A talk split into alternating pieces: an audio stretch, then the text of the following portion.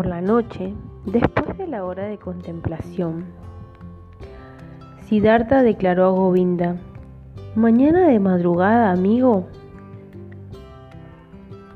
Siddhartha irá con los samanas. Será un nuevo samana. Govinda palideció al oír tales palabras y al leerla en la cara inmóvil de su amigo aquella decisión imposible de desviar, como la flecha disparada por el arco. De pronto y con la primera mirada Govinda se dio cuenta, esto es solo el principio. Ahora Siddhartha iniciará su camino, ahora empieza a despertar su destino y con el suyo también el mío. Y se tomó, eh, se tomó lívido como la piel seca de un plátano. Siddhartha invocó, ¿te lo permitirá tu padre? Siddhartha le observó como uno que empieza a despertarse. Raudo como una flecha leyó en el alma de Govinda. Adivinó el miedo, advirtió la sumisión. Govinda afirmó en voz baja. No debemos malgastar palabras. Mañana de madrugada empezaré la vida de los samanas. No se habla más. Siddhartha entró en la habitación donde se encontraba su padre sentado encima de una esfera de, ma Se colocó tras él y aguardó hasta que se diera cuenta de que alguien se hallaba a sus espaldas. El brahman preguntó, ¿Eres tú, Siddhartha? Pues manifiesta lo que has venido a decirme. Empezó Siddhartha. Con tu permiso, padre, he venido a comunicarte que deseo abandonar mañana tu casa para irme con los ascetas. Mi deseo es convertirme en un samana. Espero que mi padre no se oponga. El brahman quedó en silencio y permaneció así tanto tiempo que por la pequeña ventana pasaron las estrellas y cambiaron su figura antes de que se rompiera el silencio de aquella habitación. Callado y sin moverse, se hallaba el hijo con los brazos cruzados. Callado y sin moverse, el padre seguía sentado sobre la esfera y las estrellas pasaban por el cielo. Entonces declaró el padre, no es conveniente que un brahman pronuncie palabras violentas y furiosas, pero la indignación estremece mi alma. No quiero oír de tu boca este deseo por segunda vez. Lentamente se levantó el Brahman. Siddhartha continuaba callado con los brazos cruzados. ¿Qué esperas? preguntó el padre. Siddhartha contestó, Tú ya sabes buscó su cama y se tendió e, en ella lleno de ira. Después de una hora, el sueño no había conseguido cerrarle los ojos. Se levantó. El brahman paseó de un lado al otro y por fin salió de la casa. A través de la pequeña ventana de la habitación miró hacia el interior y vio a Siddhartha en el mismo sitio con los brazos cruzados, pálido, con una clara túnica reluciente, el padre regresó a su lecho con el corazón intranquilo, después de una hora sin conseguir conciliar el sueño. A lo que se levantó otra vez, paseó de un lado a otro de la casa y observó que la luna había salido a través de la ventana de la alcoba. Contempló el interior y allí se encontraba Siddhartha, sin haberse movido con los brazos cruzados con la luz de la luna reflejándole en sus desnudas piernas, con el corazón abrumado, regresó a su cama y volvió después de una hora, de dos horas. Miró a través de una pequeña ventana y vio a Siddhartha a la luz de la luna, de las estrellas, en la oscuridad. Y lo repitió a cada hora, en silencio.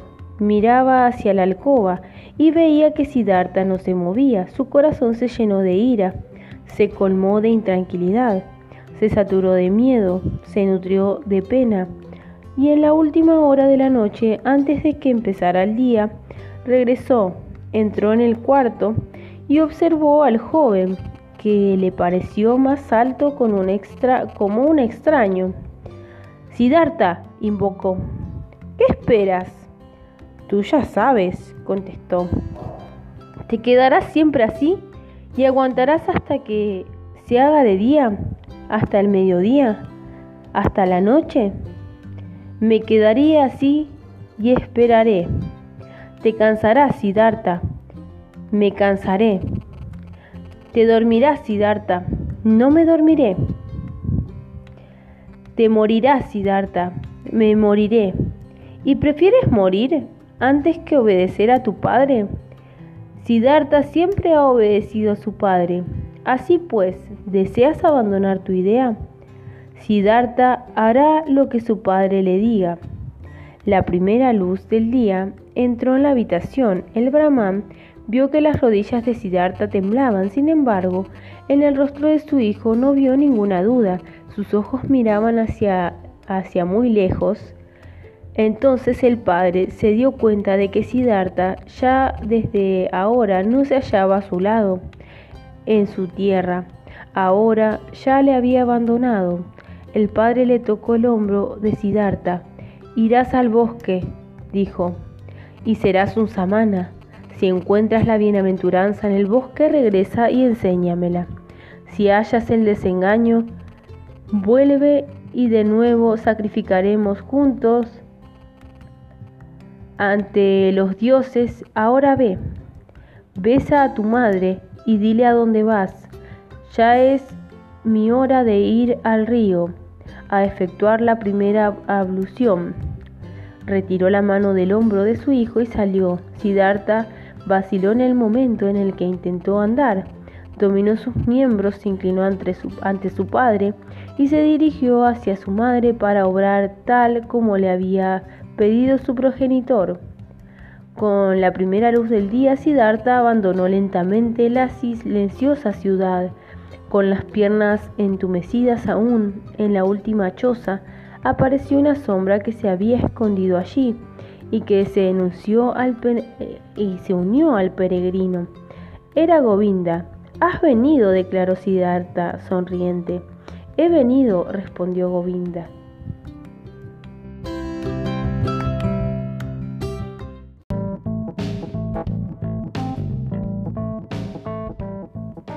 Con los amanas.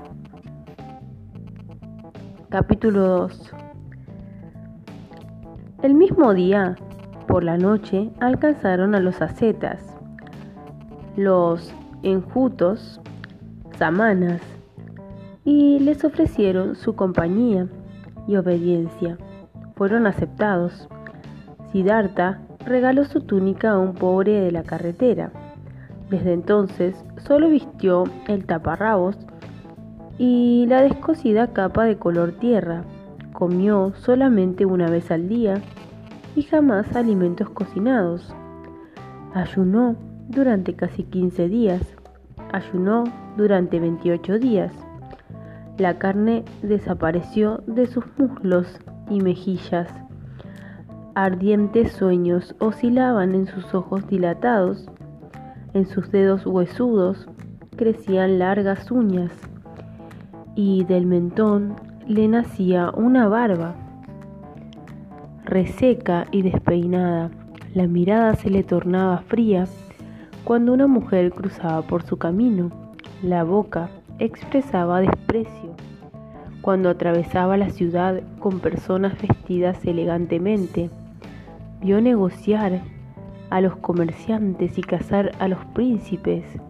Presentó, presenció el llanto de los familiares de un difunto. Advirtió cómo las prostitutas se ofrecían, cómo los médicos se preocupaban de los enfermos, cómo los sacerdotes determinaban el día de la siembra.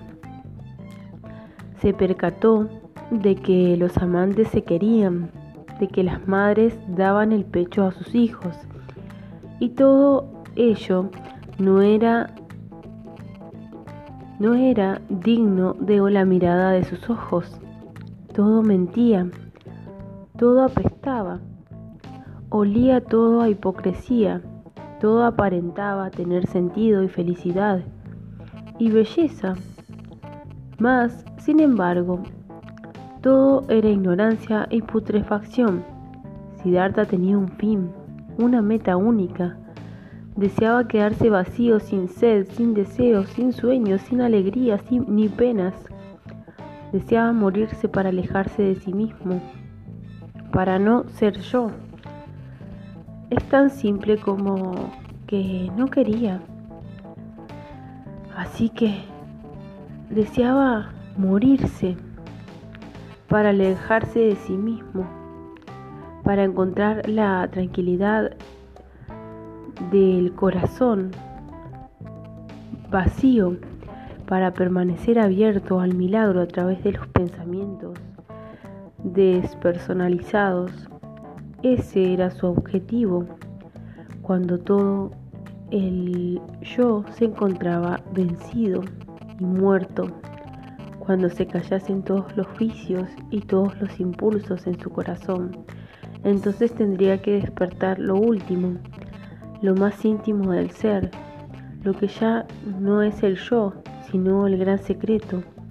Siddhartha permanecía en silencio bajo el calor vertical del sol ardiente, de dolor, de sed, y se quedaba así hasta que ya no sentía dolor ni sed se hallaba en silencio durante la estación lluviosa. El agua corría desde su cabello hasta, los, hasta sus hombros, que sentían el frío hasta sus caderas y hasta sus piernas heladas. Y el penitente continuaba así hasta que los hombros y las piernas ya no sentían frío, hasta que se acallaban se mantenía sentado en silencio sobre el bardal hasta que le goteaba sangre de la piel caliente. Después, las úlceras y Siddhartha continuaba erguido, inmóvil, hasta que ya no le goteaba la sangre, hasta que nada le punzaba, hasta que nada le quemaba, Siddhartha estaba sentado con rigidez y trataba de ahorrar aliento, de vivir con poco aire, de detener la respiración. Aprendía a tranquilizar el latido de su corazón con el aliento, aprendía a disminuir los latidos de su corazón hasta que eran mínimos, casi nulos. Instruido por el más anciano Samana, Siddhartha se entrenaba en la, despersonalización la despersonalización, en el arte de ensimismarse según las nuevas reglas de los amanas.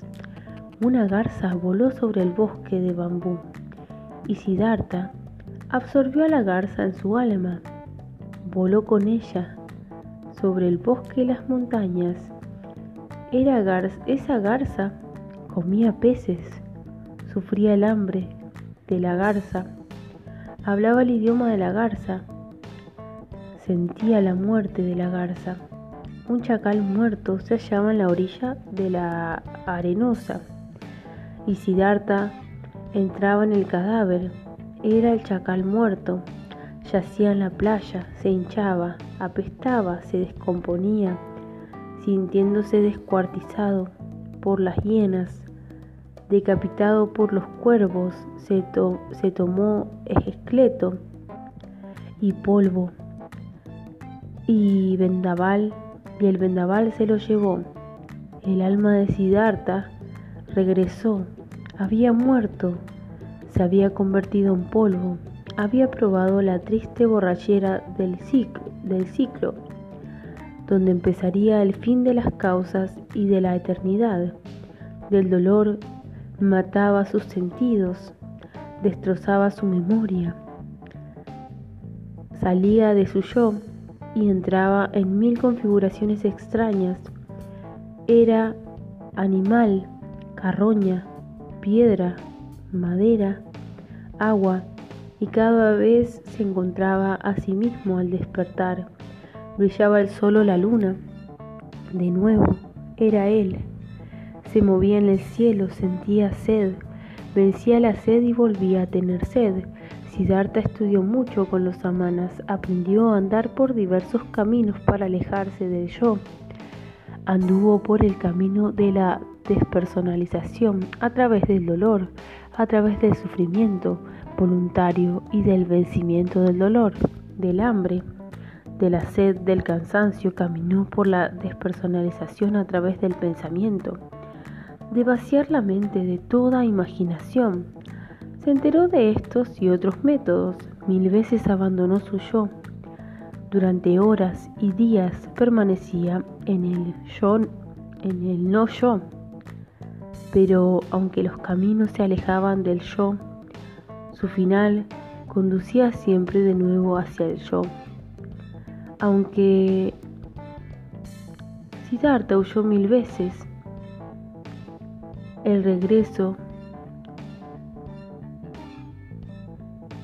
permanecía en el vacío en el animal, en la piedra, no podía evitar regresar, como era imposible escapar de la hora en que vuelve a encontrarse bajo el brillo del sol o de la luz de la luna, en la sombra o la lluvia, y de nuevo era el yo, y Siddhartha sentía que otra vez la tortura del ciclo impuesto volvía. A su lado, Vivía Govinda. Su sombra iba por los, mismos caminos, se sometía a los mismos ejercicios. Pocas veces hablaban juntos de otra cosa que no fuera lo que exigía el servicio y los ejercicios. A veces los dos paseaban por los pueblos para pedir alimento, alimentos para ellos y sus profesores. ¿Qué piensas, Govinda? inquirió Siddhartha en ocasión de una de, de estas salidas. ¿Crees que hemos adelantado? ¿Hemos logrado algún fin?